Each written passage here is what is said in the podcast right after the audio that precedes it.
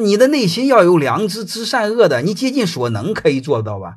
我一再说，你不能兼济天下，你先做到独善其身，要么隐，要么谦。但是各位，你独善其身是你肉身独善其身，你的思想你要知善恶，你要知是非吧？知善恶，知是非，你才能影响你的孩子。